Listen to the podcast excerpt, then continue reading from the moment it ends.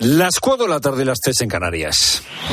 Con Pilar Cisneros y Fernando de Aro, la última hora en la tarde. Cope, estar informado.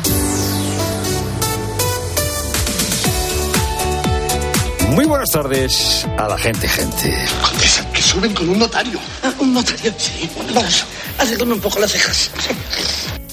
Goyo, que es el que habla, el que escuchamos, Goyo es el mayordomo y amante de Eugenia, condesa de Santagón. La condesa es mujer del marqués de Leguineche que se ha traído a un notario al palacio. Mi mujer, señor notario, está un poquito, digamos, desequilibrada. Dos años, claro. Y la muerte del general Franco le afectó muchísimo. El marqués, que ha vuelto de un exilio, un exilio voluntario, está enfrentado a su mujer, a eh, la condesa Eugenia, porque es una nostálgica del franquismo.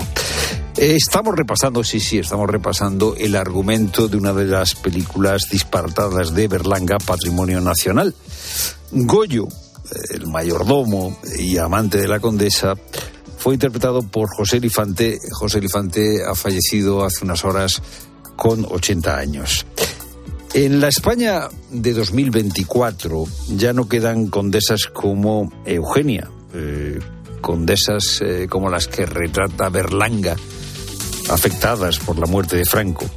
Pero sí quedan muchos marqueses que quieren lucir medallas de antifranquistas. Se llama Pablo Lucas y es uno de los jueces que está en el objetivo de Puigdemont, de Junts y también de Esquerra.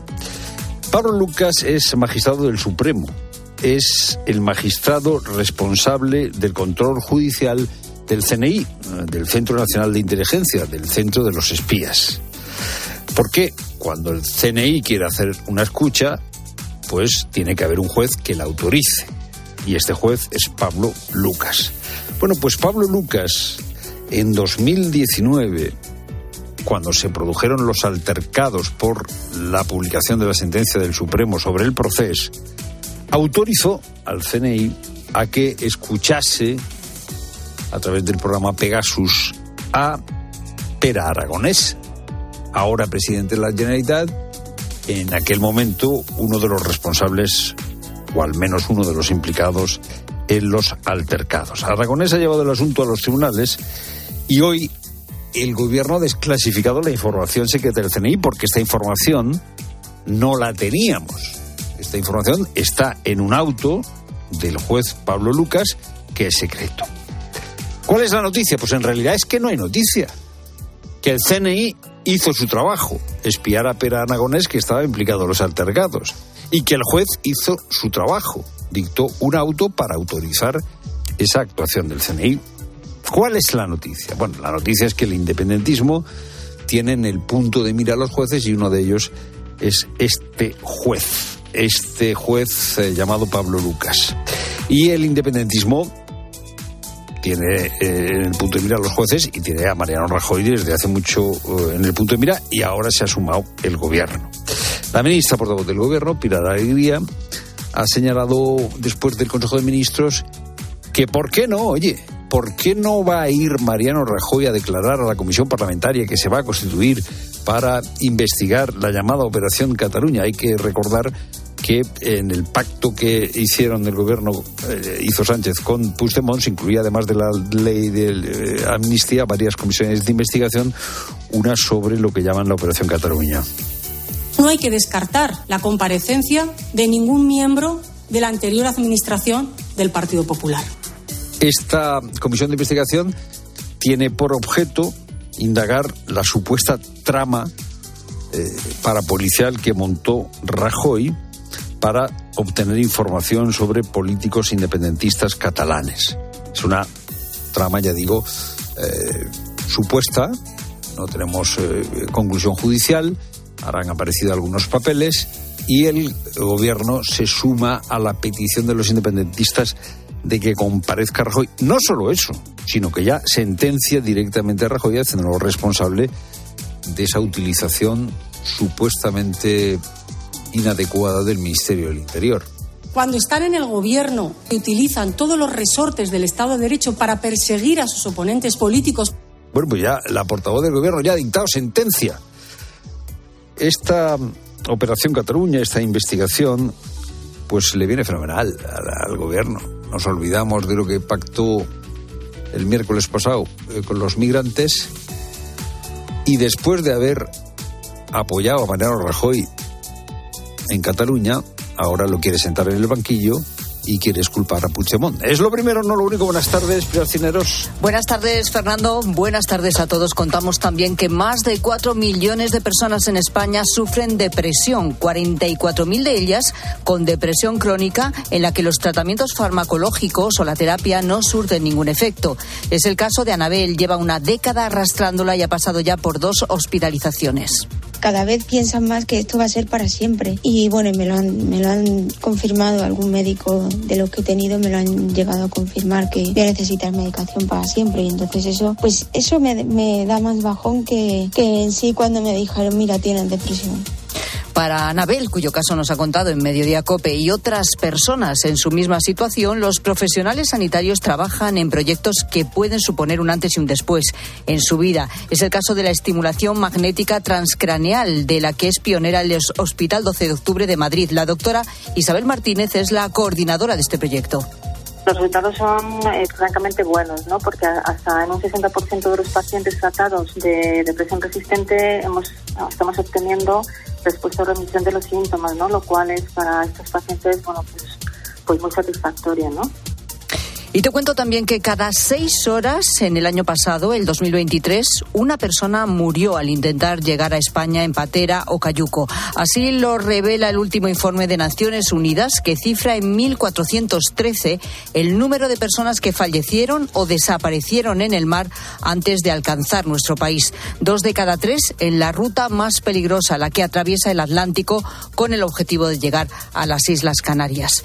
Y España lleva sin juez de enlace con Italia Italia desde hace más de tres años, con Francia desde hace más de uno. Los jueces denuncian que la falta de nombramientos del gobierno de Sánchez está provocando problemas en las investigaciones de delitos, varios de ellos relacionados con ETA. Patricia Rossetti. Es una figura clave de cooperación judicial y el hecho de que España no tenga jueces de enlace con Francia e Italia dificulta la cooperación en importantes investigaciones de terrorismo y delitos económicos, procedimientos que afectan a ciudadanos residentes en esos países y provoca problemas en la tramitación de estas causas por delitos graves. La Asociación de Jueces Francisco de Vitoria denuncia en un comunicado el deterioro en el que está inmersa la Administración de Justicia. La ausencia del juez de enlace con estos dos países europeos pasa factura. En estos momentos, la tarea del magistrado de enlace con Francia la realiza en la medida de sus posibilidades la juez de enlace con Bélgica, Paloma Conde Pumpido García. Estos magistrados son nombrados por el Gobierno a propuesta del ministro de Justicia. Y Carlos Alcaraz se mete con solvencia en la segunda ronda de Australia. Luis Munilla. Sí, debut en menos a mar de Carlos Alcaraz ante el veterano Richard Gasquet en el abierto de Australia. Le costó el primer set, que terminó ganando 7-6, pero después de desperdiciar nueve bolas de break. Y luego puso la directa con 6-1 y 6-2 para meterse en la segunda ronda, donde ya le espera el italiano Lorenzo Sonego. Alcaraz hace balance de lo ocurrido hoy es, es, normal, ¿no? Primer partido después de, de dos meses sin, sin, competir. También me, ha ayudado, ¿no? De, en esta primera ronda de, de, tener esos problemas y de saber manejarlos, de esos nervios en, en, un tiebreak, en los momentos difíciles. Y yo creo que, que, he estado bien, he estado bien mentalmente y lo he solventado bastante bien. Así que saco muchas cosas positivas del partido de hoy. Hoy arrancan los octavos de final de la Copa del Rey de Fútbol. Tenemos tiempo de juego desde las 8 porque a esa hora comienza el Getafe Sevilla. Luego a las 9, Athletic de Bilbao a la vez y a las 10, 9 en Canarias, el Tenerife Mallorca. Se juega también la primera semifinal de la Supercopa Femenina, Atlético de Madrid Levante a las 7. Además, final del Europeo de Waterpolo masculino, España-Croacia a las 8 y cuarto. Y partido decisivo para el futuro de España en el Europeo de Balonmano a las 8 y media contra Austria. Es tiempo ya para la información de tu cope más cercana. Pilar Cisneros y Fernando de Aro. La tarde. Nara Seguros de Salud y Vida te ofrece la información de Madrid. Buenas tardes, Madrid. 14 grados marcan los termómetros en la puerta de Alcalá. El cielo está nublado, pero las temperaturas son bastante suaves. En cuanto al tráfico, la M501 está cortada por obras a la altura de Navas del Rey. Problemas de salida en la A2 Torrejón de Ardoz, A3 Rivas, A4 Pinto y en la M40 en Coslada sentido A3, Monte Carmelo A6 y Villaverde en ambas direcciones. Y una mujer está siendo investigada por un delito contra la seguridad vial. Estuvo conduciendo en dirección contraria durante tres kilómetros en la A1. A la altura del circuito del Jarama se chocó contra un taxi que no pudo esquivarla. Dio positivo en la prueba de alcoholemia. Afortunadamente, ninguna persona resultó herida. Escuchas la tarde de Cope. Seguimos contándote todo lo que te interesa con Pilar Cisneros y Fernando de Aro.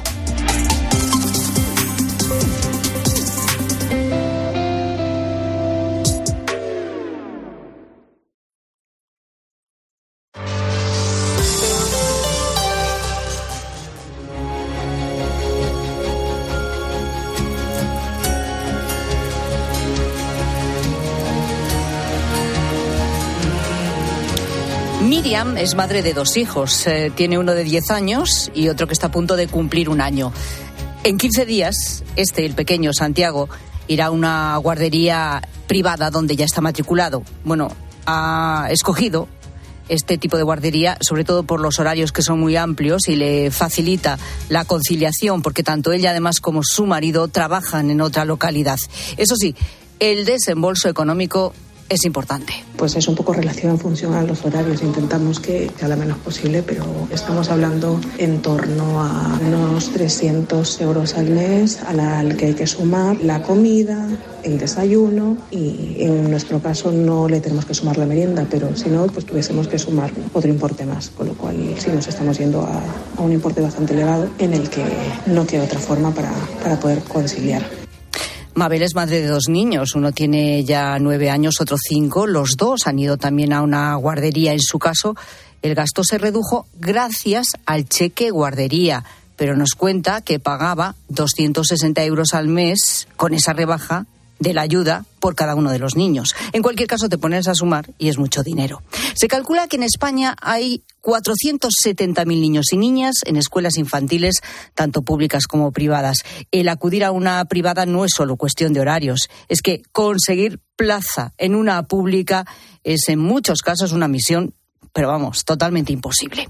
Desde 2018, los gastos de guardería para menores de tres años se pueden desgravar en la declaración de la renta a modo de deducción por maternidad hasta mil euros. Pero no todas las madres podían desgravarse esta cantidad, porque si la guardería no contaba con la autorización autonómica de centro educativo infantil, entonces no podían acceder a esta desgrabación.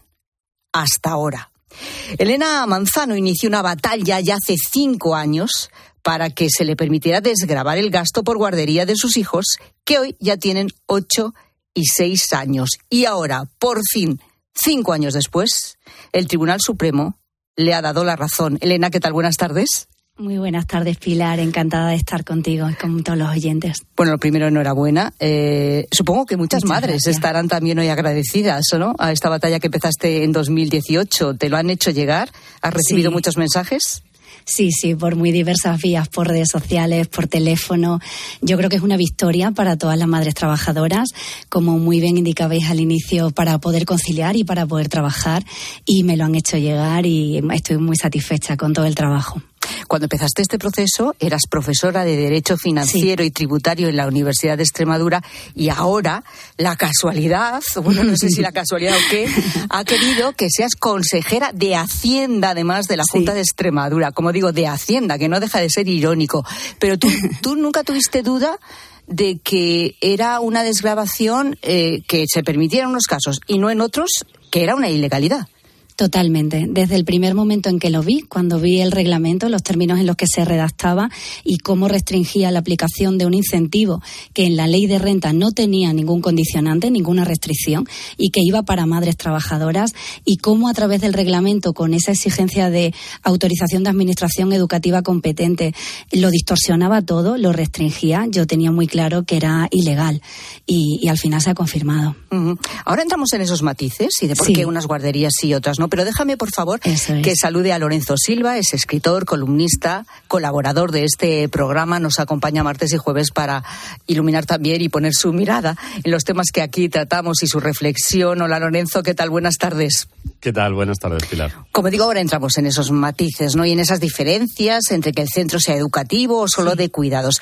Pero en un país, Lorenzo, con la segunda tasa más baja de natalidad de la Unión Europea, solo por detrás de Italia, con una tasa de uno con 16 hijos solamente por mujer. ¿De verdad Hacienda se tiene que pelear por desgravar mil euros en gastos de guardería a unos sí y a otros no, Lorenzo?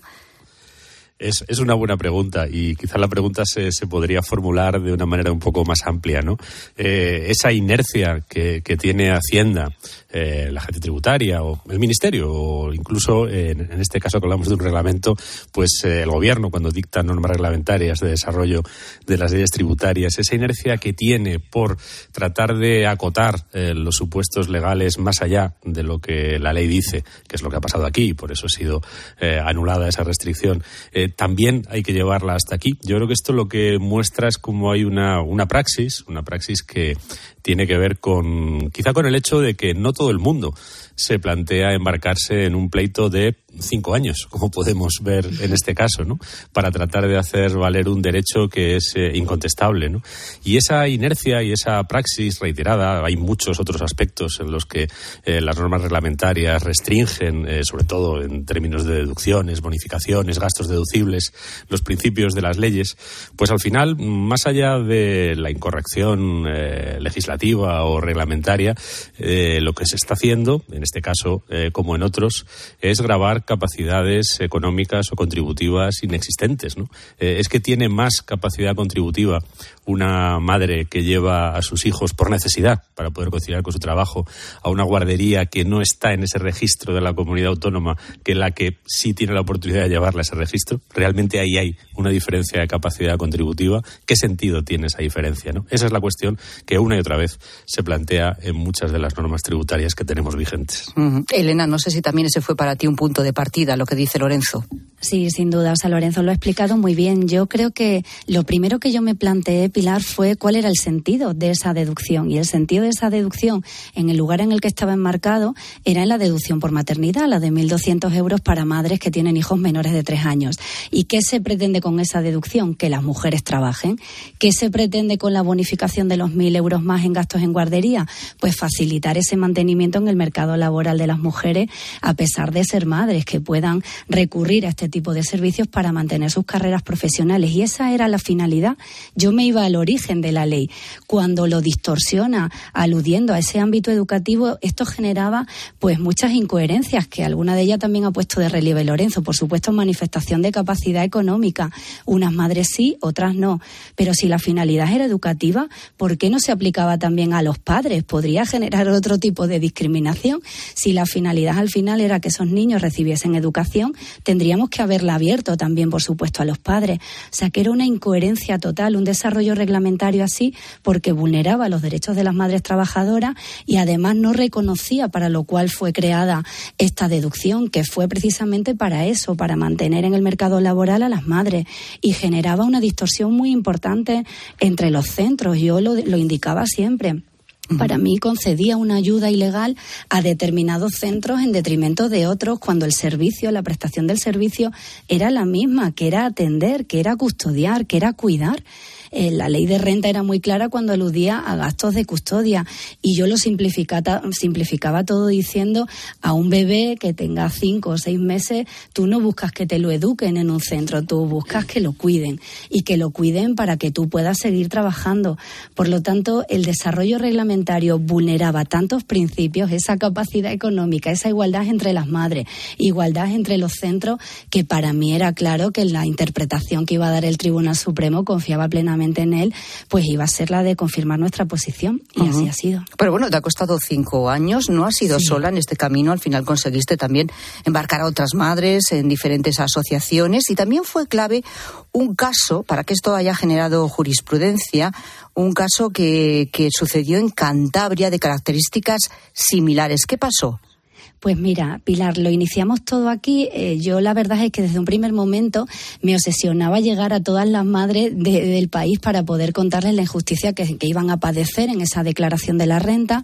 Me puse en contacto con medios de comunicación que anunciaron lo que estaba sucediendo y decidí crear una asociación gratuita para intentar asesorar al mayor número de madres posible. Y en aquel momento conocí a Marta. Es cierto que eh, las principales personas que han estado al lado desde un inicio casi han sido las propietarias de las guarderías. Ellas han sido las que lo han padecido y a Marta, la madre de Cantabria, que gana también la sentencia junto a la mía, eh, la conocí porque pertenecía a una guardería liderada, dirigida por una mujer que desde un primer momento vio que esto era injusto y trasladó a sus clientas que tenían que recurrir.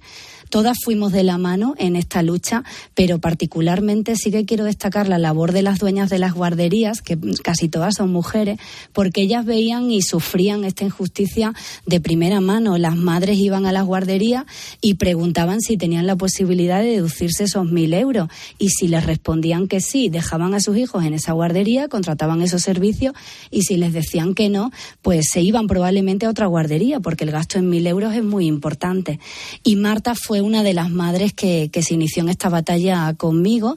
Fuimos de la mano. Ella tuvo la suerte y, fue una primera victoria de ganar el asunto en el Tribunal Económico Administrativo Regional.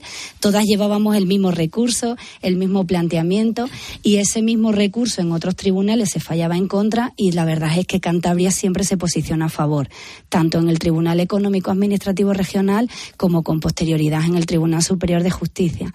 Por eso hemos recorrido toda esta travesía juntos ella con, la fortuna de ganarlo y en otros territorios pues no hemos tenido esa suerte. Bueno, el caso es que habéis ganado y una sentencia definitiva del Tribunal Supremo que genera jurisprudencia. ¿Qué significa eso? Es decir, madres que nos estén escuchando ahora, que se acaben prácticamente de enterar de que existe esta sentencia, ¿Pueden reclamar con efecto retroactivo em, dinero de años que tuvieron derecho a esta desgrabación y no se le hizo? Eso es, como muy bien habéis indicado, desde el año 2018 cabe esta posibilidad. En 2018 solamente es la mitad del año porque se aprobó a mitad y el problema de 2018 es que si no se ha reclamado ya este ejercicio no puede reclamarse.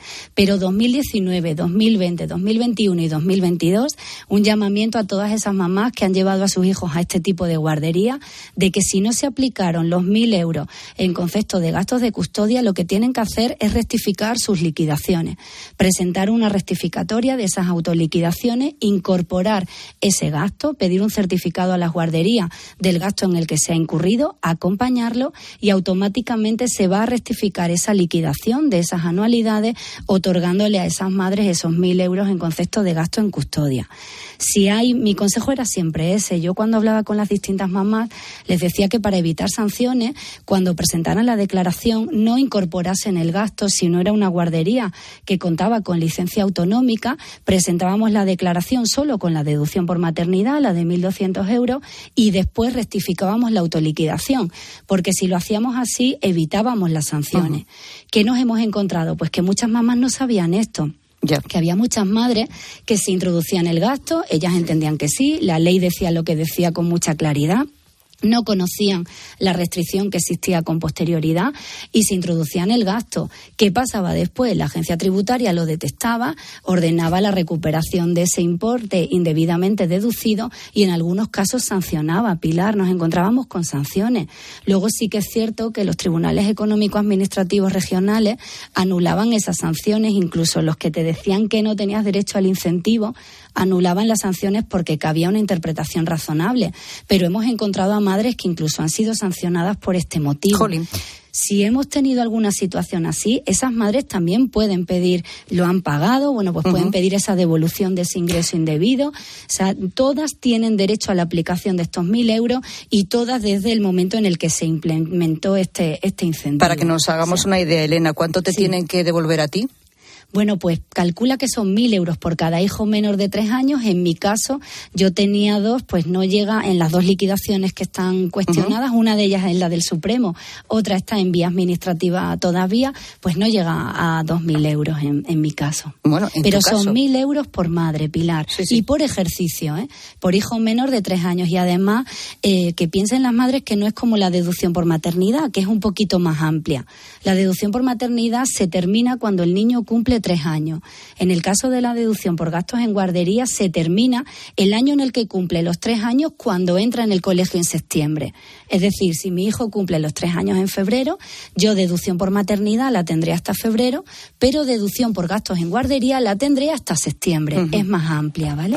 Bueno, Elena Manzano, muchísimas gracias por atendernos y por contarnos lo que has hecho durante estos cinco años, el caso que sacaste adelante, efectivamente, que finalmente, pues el Tribunal Supremo os ha dado la razón, te ha dado la razón, y bueno, te la ha dado cuando ahora mismo ya eres como decimos, circunstancias de la vida, consejera de Hacienda, además, y se ha notado en la conversación de la Junta de Extremadura. Gracias por atendernos, de verdad. Buenas tardes. Un placer, Pilar. Gracias. Muchísimas gracias. Bueno, Lorenzo, es un poco también lo que tú decías. A ver, eh, porque ella sabía de perfectamente el procedimiento, conocía a fondo esta cuestión y decidió seguir adelante porque desde el principio, y aunque pasaran cinco años, eh, tenía la idea y la certeza de que esto lo iba a ganar. Pero ¿quién se embarca eh, en una pelea de estas características si no? Sí, además, ¿quién se emparca sin, sin tener la cualificación, ¿no? teniendo que recurrir a profesionales eh, que tienen un coste, mm, con una cierta incertidumbre y asumiendo, pues, eh, si no se hacen las cosas muy bien, lo que nos ha dicho la propia Elena, ¿no? Eh, incluso que, que Hacienda te sancione, ¿no? Y tengas, no solo no tengas un ahorro, sino que tengas transitoriamente un sobrecoste, ¿no? Bueno, esta es una, esta es una circunstancia que se da con frecuencia porque Hacienda, en términos de recurso y en términos de impugnar sus resoluciones, tiene una posición que podríamos calificar de, exorbitante, ¿no?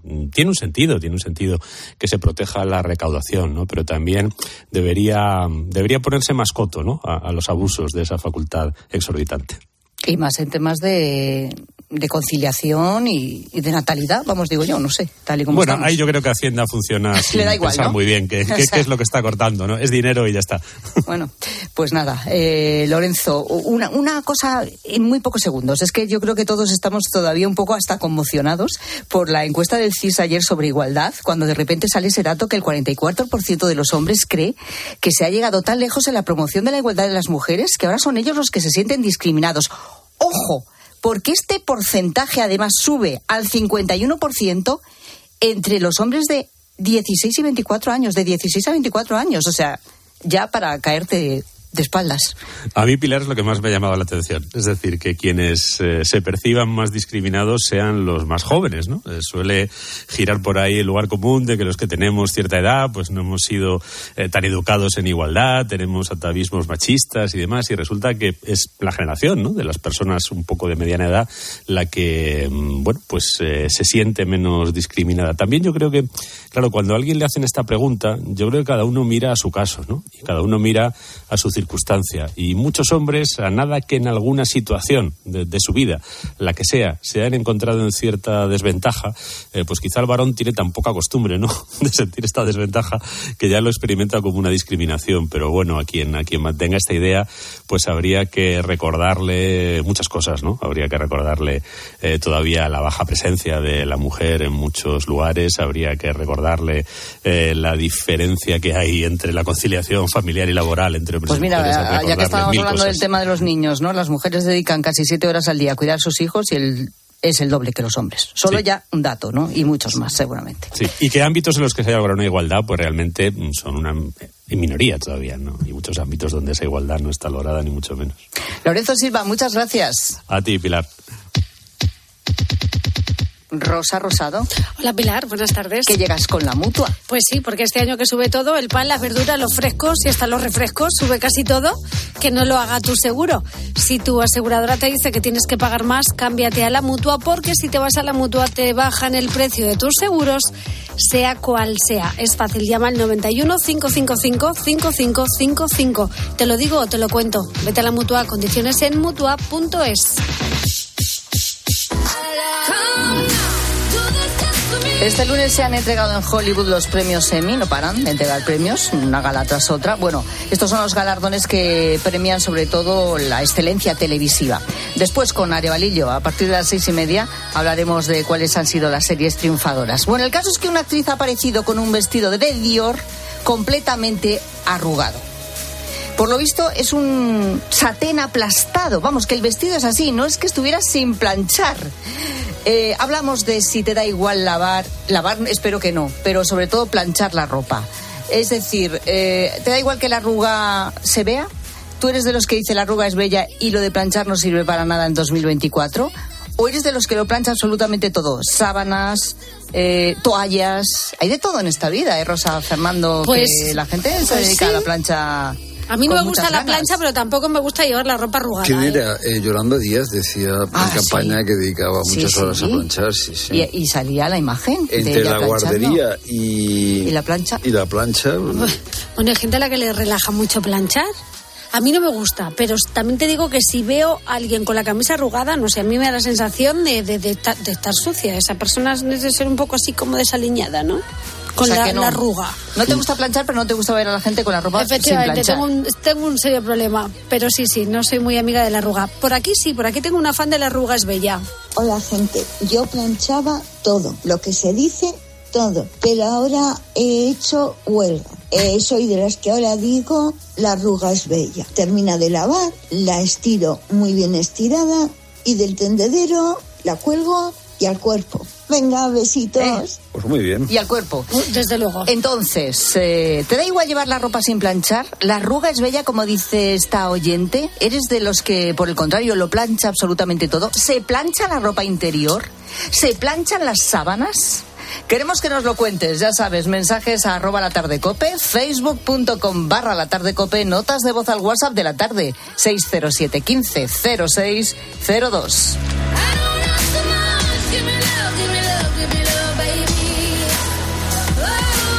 Pilar Cisneros y Fernando de Aro. La tarde. Cope, estar informado. Al caer la tarde, Expósito. Imagina que llegas a casa, son las 2 de la tarde, te sientas a ver los informativos, la tele, para ver las noticias. En la pantalla aparecen varios encapuchados en directo irrumpiendo en la emisión del telediario tomando de rehenes al personal de la tele. Que se vaya la policía, por favor. Que se vaya la policía. Esto que escuchas ocurrió en Ecuador. Se trata del presentador que intenta calmar a los seis encapuchados que han entrado por la fuerza del estudio. De lunes a viernes, de 7 de la tarde a 11 y media de la noche, en Cope encendemos la linterna. Con Ángel Expósito. Si sientes que todo te va sobre ruedas y no quieres que ningún bache en el camino lo estropee, el seguro de coche de línea directa está hecho para ti. Además de ahorrarte una pasta, nunca te quedarás tirado, porque tienes coche de sustitución también en caso de avería. Cámbiate ahora y te bajamos el precio de tu seguro de coche sí o sí. Ven directo a lineadirecta.com o llama al 917-700-700. El valor de ser directo. Consulta condiciones. Soy Manel de Carglass. Las bajas temperaturas y la calefacción puede convertir un pequeño impacto en una grieta. Tablas listas. Calefacción también. No esperes a que se rompa. Mejor pide tu cita llamando directamente a Carglass o en nuestra web. Carglass cambia, Carglass repara. Contratar la luz con Repsol, ahorrar en tus repostajes. Contratar la luz con Repsol, ahorrar en tus repostajes. Contratar la luz con Repsol. ¿Pero qué estás haciendo? Contratar la luz con Repsol. Porque ahorro 20 céntimos por litro en cada repostaje durante 12 meses pagando con Wilet. Contrata la luz con Repsol en el 950 52 50 o en Repsol.es y enciende tu ahorro.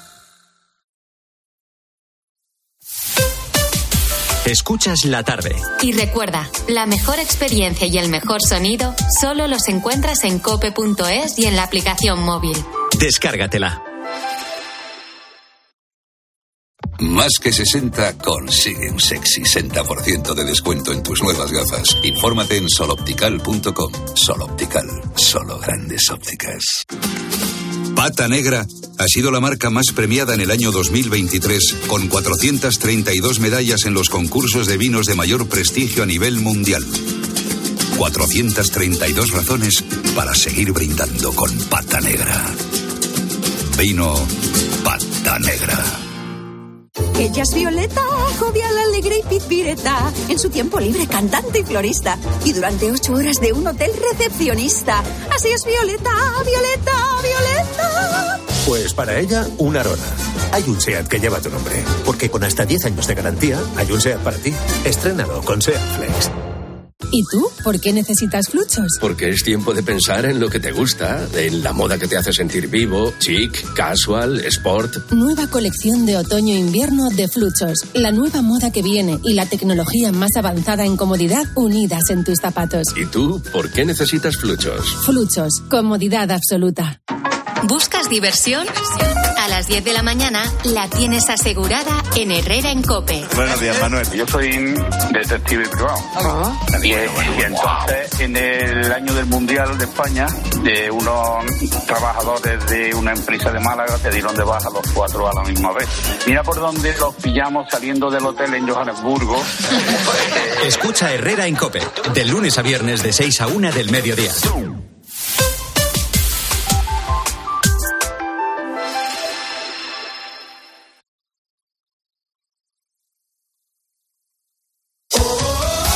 Escuchas la tarde. Con Pilar Cisneros y Fernando de Aro.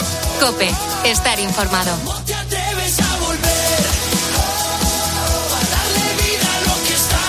En este momento eh, se discute en el Senado, porque el Congreso, como sabes, está de obras, la reforma del artículo 49 de la Constitución. Hemos recorrido, decía, un camino muy largo.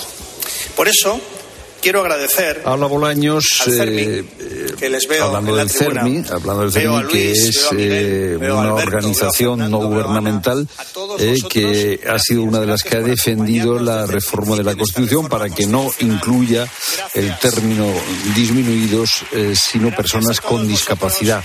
Eh, aquí se ha puesto de acuerdo PP y PSOE, eh, bueno, pues ha subrayado lo que lo importante que es esta modificación.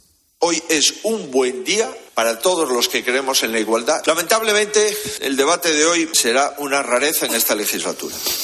Y, eh, sin embargo, Vox no está de acuerdo.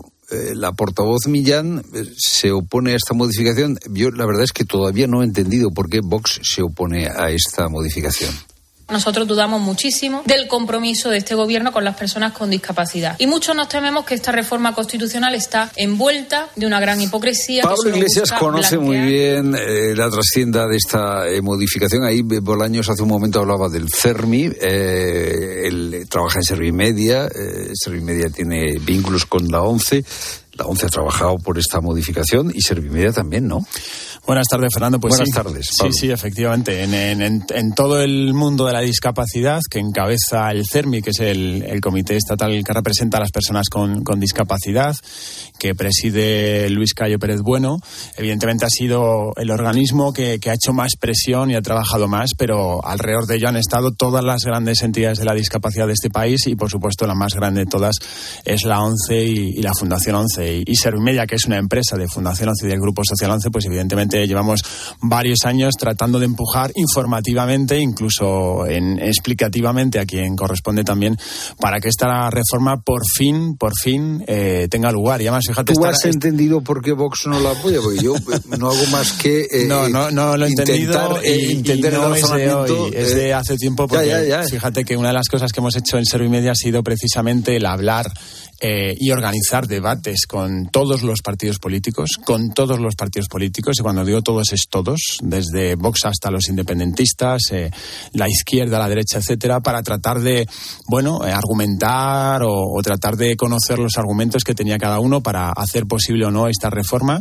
Y nosotros en actos que hemos organizado, Vox no ha querido participar para hablar de discapacidad, y en algunos sí que ha participado expresamente, pero siempre ha tenido bastantes más reticencias. Y, y bueno, pues me conozco algunos de los argumentos que da Vox, pero no, sí te puedo decir que, que no son, en fin, 100% eh, racionales en ese sentido, Sí, por lo sí, menos intento- sustentados sobre una verdadera justificación a Ya, favor o en contra de la discapacidad. Oye, eh, vamos a ver, en, en los acuerdos de Junts con el gobierno, eh, además de la ley de amnistía, estaba la creación de comisiones de investigación en el Congreso, en concreto una comisión de investigación eh, sobre la llamada Operación Cataluña, es decir, sobre la posible intervención de Mariano Rajoy con una estructura mm, generada dentro del Ministerio del Interior para digámoslo rápida y, simplificadamente perseguir a los independentistas.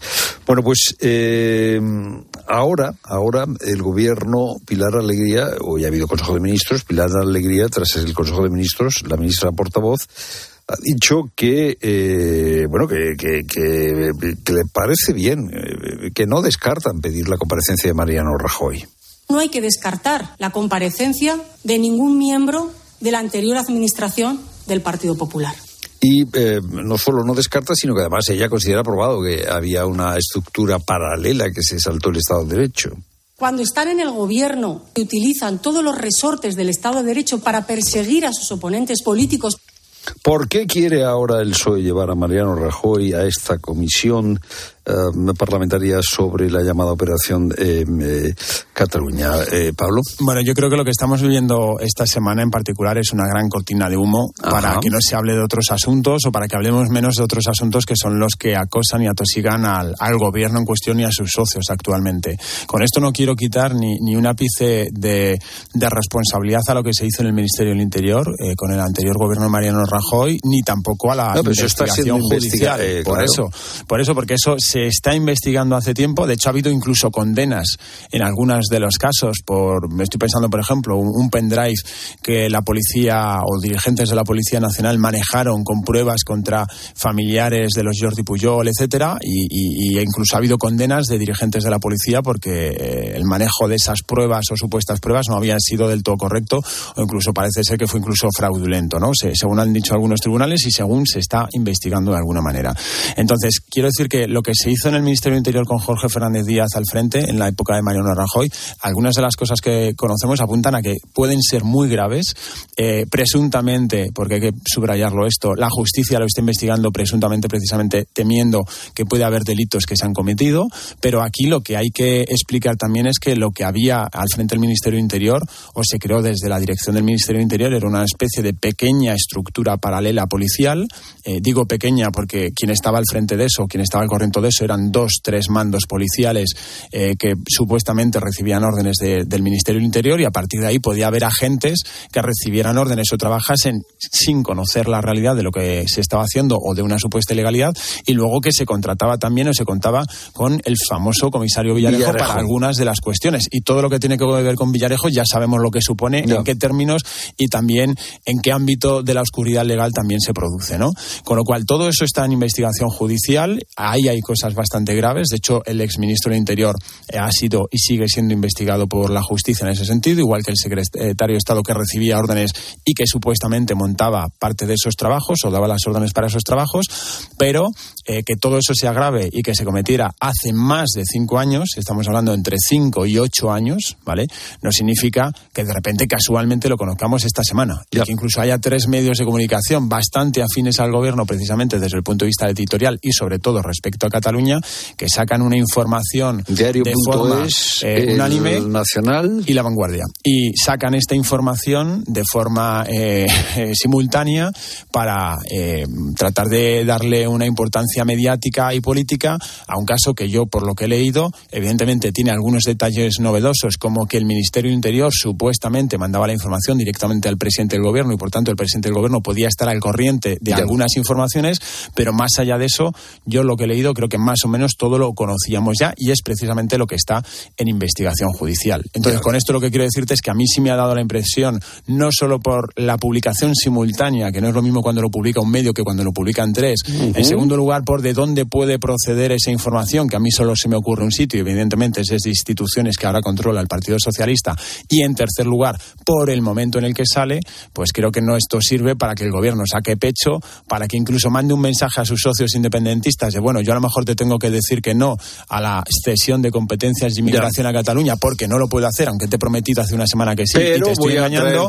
pero recuerda que el que estaba antes lo hacía mucho peor y te perseguía y te investigaba, incluso eh, te intentaba decriminalizar políticamente, ¿no? Y para mí, y con esto termino respecto a este tema, eh, hay otra cosa también que creo que es preocupante sobre la que tenemos que reflexionar. Ayer escuchando a los dirigentes independentistas que salían escandalizados por este asunto, en parte con razón, eh, yo lo que percibí sobre todo es que eh, lo que hay de trasfondo de, en este asunto, igual que en otros también, es la búsqueda de otra amnistía. Eh, estamos hablando de la amnistía política para los cargos independentistas que cometieron delitos y muchos de ellos han sido juzgados, otros están en proceso y otros no pueden ser juzgados como Puigdemont porque están fugados de la justicia directamente, pero yo creo que hay otra amnistía que le interesa también muchísimo al independentismo y es el del relato el de la razón. El de que ellos llevan años diciendo, lanzando un mensaje de que había una persecución. No, no solo por eso, es que ellos siempre han dicho España nos roba, España nos ataca, y entonces esto que se ha demostrado que es falso porque el Estado no hace eso, puede haber personas concretas que cometan delitos o entren en corruptelas policiales, pero el Estado y el gobierno no hace eso, ni este, ni el anterior, ni ningún otro, pero ellos aprovechan eso para armar un discurso que es totalmente falso. Y sin embargo, estas informaciones y sobre todo la contribución en este caso del Partido Socialista con hoy la portavoz del gobierno sí que ayuda a revitalizar ese relato y por tanto a que haya una amnistía de las mentiras que el independentismo ha dicho sobre la persecución del Estado español respecto a Cataluña. Hablabas de inmigración. Hoy Fijó ha pedido una comparecencia de Cerdán, secretario de organización del PSOE y de Turul, el líder de Junts, para explicar en qué consiste el pacto sobre migración en Cataluña que nos digan cómo van las negociaciones de ese posible referéndum que ayer el señor Turul aclaró. Si no hay referéndum, colorín colorado. Referéndum, inmigración. Vamos a ver, no pueden explicar en 30 segundos, no pueden explicar el pacto de inmigración porque en realidad no se pactó nada. Fue una cosa genérica. Yo creo que pactar sí pactaron. O sea, eh, por algo Jun saca un comunicado oficial diciendo que va a haber una cesión integral de las competencias de inmigración. Otra cosa, y en esto creo que hay que confiar en la palabra del gobierno, por lo menos los hechos de esta última semana, es que no debieron firmar nada, que debió ser un acuerdo verbal. Y eso le permite a Jun sacar un comunicado y sacar pecho sobre todo, y eso le permite especialmente al Partido Socialista, cosa que hace mucho en los últimos años con Pedro Sánchez, que es decir una cosa en un despacho y salir por la puerta y decir la contraria o estar negociando en una mesa una cosa y en la mesa del lado estar negociando otra. Entonces yo creo que ahí no hay papel firmado porque si no Junts ya lo habría sacado, evidentemente, pero ahí están las contradicciones entre unos socios y un gobierno que mm, a mí me gusta decir que es que se intentan engañar mutuamente. Y al final se presionan, se engañan y, se extorsionan el uno al otro para tratar de sobrevivir políticamente. El independentismo para alargar su relato y tratar de revitalizar el poder de Junts en Cataluña, cosa que cada vez ha ido a menos, y luego, por supuesto, el Partido Socialista para tratar de subsistir al frente de la Moncloa, como lleva haciendo Pedro Sánchez estos últimos cinco años, pero como va a ser más complicado conseguir y por eso tiene que ceder más para los próximos siguientes, porque depende de los votos de Junts además de Bildu, de Esquerra, del PNV, etcétera, etcétera. Gracias, Pablo. Me parece interesante, eh, Pilar, lo que dice Pablo. No se trata solo de la amnistía de los responsables de lo que sucedió en el proceso, sino de la amnistía del relato, es decir, que eh, los malos están en Madrid y los buenos están en Barcelona. Bueno. Pues el análisis eh, de Pablo Iglesias aquí en la tarde y ahora lo que tenemos es la buena noticia del día con Ibudol de Kerr Pharma. Se llaman Alexander y Miguel, alcalde y vecino de Játar, un municipio de Granada de apenas 582 habitantes. Ellos han impedido que el pueblo se quede sin el único establecimiento que tenían para reunirse y hacer vida social. ¿Te imaginas cuál es, no? El bar. Los anteriores dueños, Pepe y su hermana Mari Carmen, habían decidido cerrar las puertas porque había llegado la hora de su jubilación. Y claro, el pueblo se quedó en la incertidumbre de no saber qué iba a pasar con el bar. Después de un mes y tras un lavado de cara y alguna que otra obra, el bar Los Ángeles ha abierto sus puertas de nuevo para vecinos y numerosos visitantes que se acercan el fin de semana. Ahora Alexander y Miguel ya no solo son alcalde y vecino, también socios con una tarea muy importante que ya están cumpliendo, mantener este bar, Los Ángeles, con la esencia que siempre le ha caracterizado y sobre todo conseguir que siga siendo un referente en toda la comarca. A ese dolor de espalda que te fastidia el fin de semana y a ese dolor de cabeza que pone a prueba tu paciencia, ni agua. Ibudol es el primer ibuprofeno bebible en formato stick pack para aliviar el dolor rápidamente, con agradable sabor y sin necesidad de agua. Al dolor, ni agua. Ibudol tenía que ser de Kern Pharma. Lea las instrucciones de este medicamento y consulte al farmacéutico.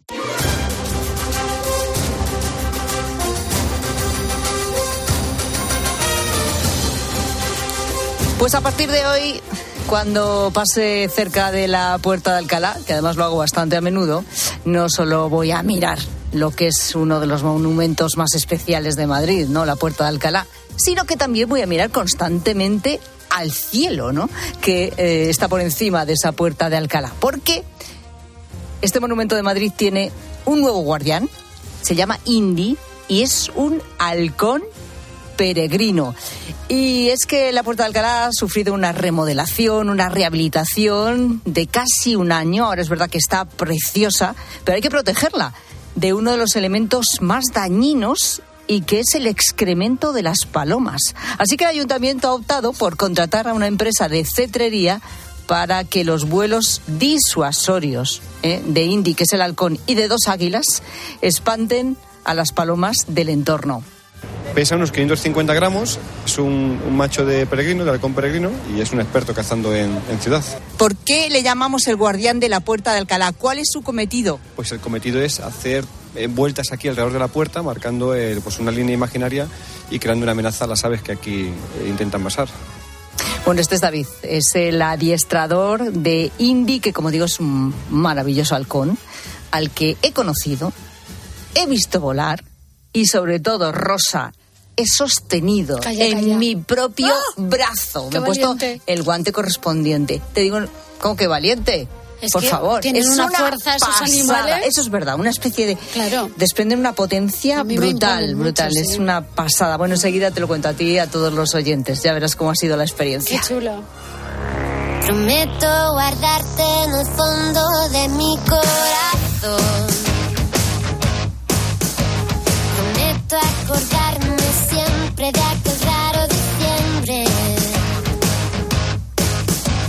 Prometo encender en tu día especial una vela y soplarla por ti. Prometo no olvidarlo nunca.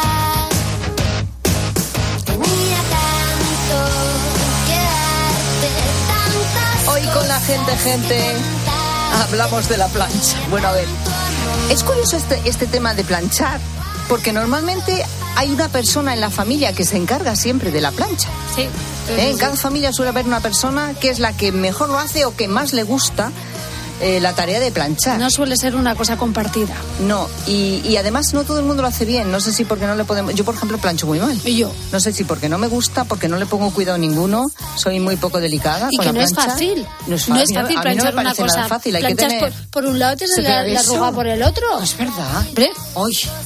Y los puños de las de las camisas y los cuellos. Y los cuellos. Y, y, y... Y los pantalones de Ay. traje, si le tienes que hacer la, la, la, Los- bueno, bueno, la raya bueno. esa por delante. Yo, si plancho yo los pantalones con rayas, siempre llevan dos rayas. Bueno, bueno. Siempre es un Pero ¿quién ha inventado esas cosas? No, pues claro, eso es lo que yo comentaba esta mañana en la redacción, ¿no? Digo, vamos a ver, que estamos en el año 2024. O sea, no deberíamos ya necesitar planchar nada. O sea, debería, la- la- los tejidos deberían plancharse solos. Solos, solos. ¿Qué necesidad es de planchar? Un dron en casa que te lo planche no, no solo. sé, no sé si un, robot, no, que, que- que- que sean autoplanchables, pero por favor. Bueno, el caso es que una actriz aparece en la gala de los Emmy con un vestido de Dior, ojo, de Dior, o sea que costará un pastizal, completamente arrugado. Yo no lo he visto, he estado repasando las fotos, luego me las enseñas, ¿vale?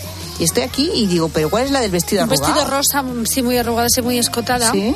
Sí, Bueno, es una vale. actriz de... No sé, no sé el nombre Vale, y el caso es que, claro, Rosa dice, eh, eh, ¿qué necesidad de llevar las arrugas puestas a una gala? Tú esto no lo ves, ¿no? No, yo Vale. no me gusta planchar, pero tampoco me gustan las arrugas. Vivo Claro. en una contradicción. Eh, ciertamente. Bueno, hay gente, sin embargo, que se ha adherido al tema de la arruga es bella sí, sí, sí. y ya no plancha nada. Hay gente que, como tú, necesita verlo todo absolutamente planchado, pero vamos, que quede todo impecable No, todo y no, a mí hay perfecto. cosas que me dan igual. ¿Has declarado la guerra a la plancha? ¿Se te da bien? ¿Se te da mal? ¿Alguna vez has llevado algo lleno de arrugas y te ha dado exactamente lo mismo? ¿Y qué te han dicho? Porque yo cuando lo veo, mira, uf, es ¿Tú que no, no lo puedes evitar? No lo puedo evitar, digo, pero bueno, pero vamos a ver, Bueno. no te has podido planchar esa camiseta. Que hable la gente, gente. Eso. Hay gente que ahora, tal y como está la luz, eh, por las nubes, se piensa muy mucho sobre planchar. Hola, gente, gente, buenas tardes. Pues yo era de las que lo planchaba todo, todo, todo, absolutamente todo, hasta las toallas, los paños de cocina, todo. Ahora, desde que el precio de la luz se puso tan caro, pues todo aquello que veo que no necesita tanta plancha como es la ropa de deporte, pues eh, no la plancho. Pero sí que plancho las sábanas y sí que plancho la ropa interior, porque una vez me comentaron que con el calor de la plancha, si ha quedado algún germen en la ropa interior, se desinfecta por completo. Entonces ya por norma la ropa interior la plancho toda. Pero vamos a ver. Pues yo no. ¿Es necesario eso del calor para combatir los germen? Que un germen, Que si pues se ha quedado algún. Hola, ¿qué tal? espera, espera, espera. No quiero pensarlo. ¿Algún no, germen no. suelto? Ya.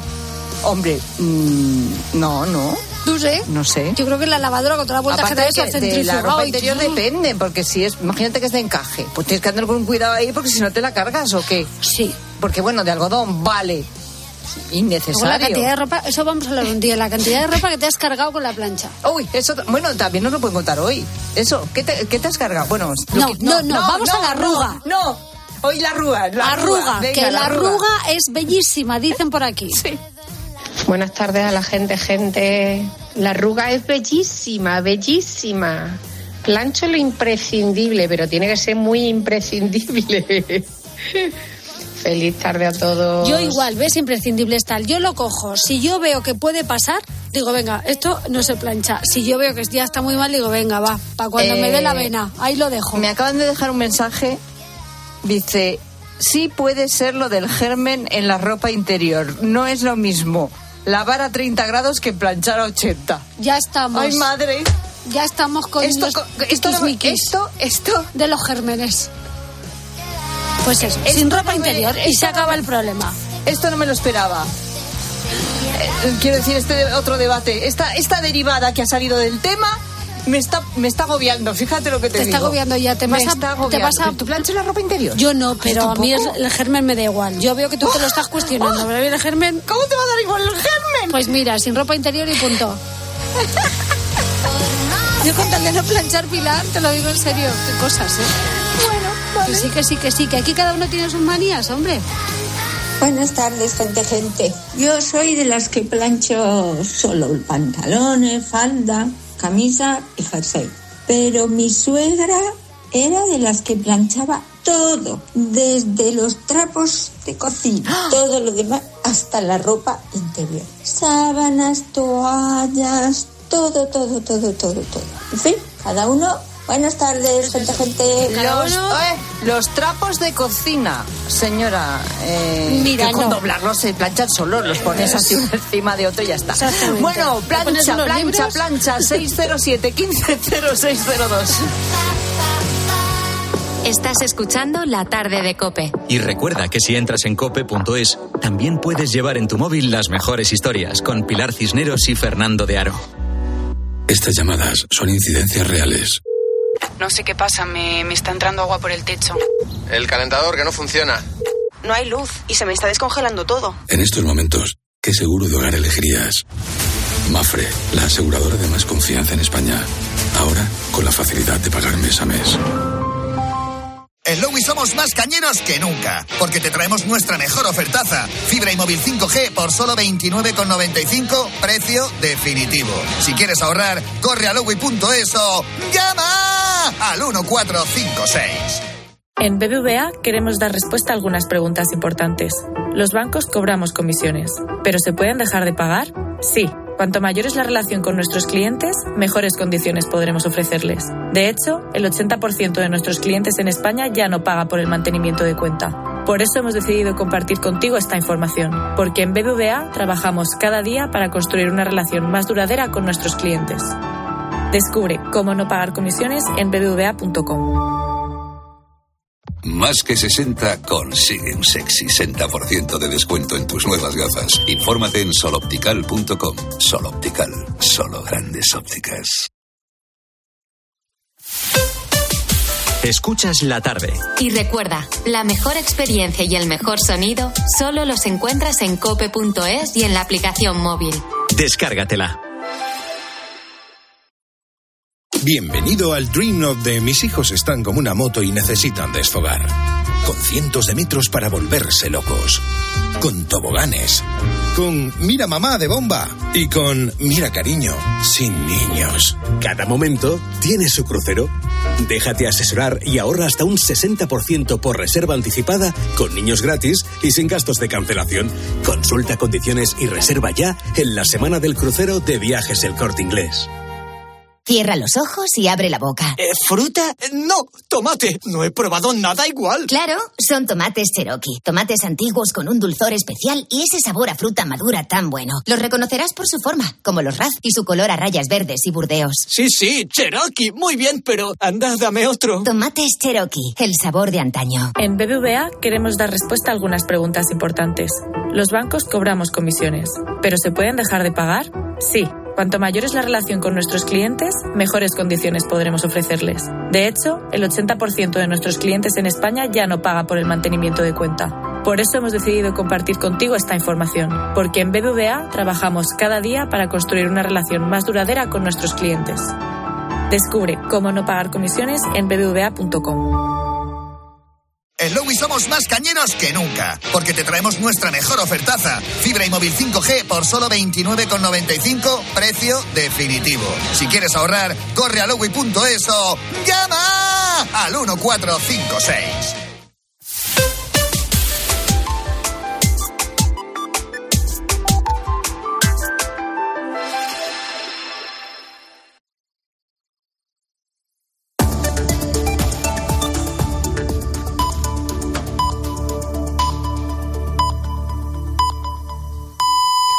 Las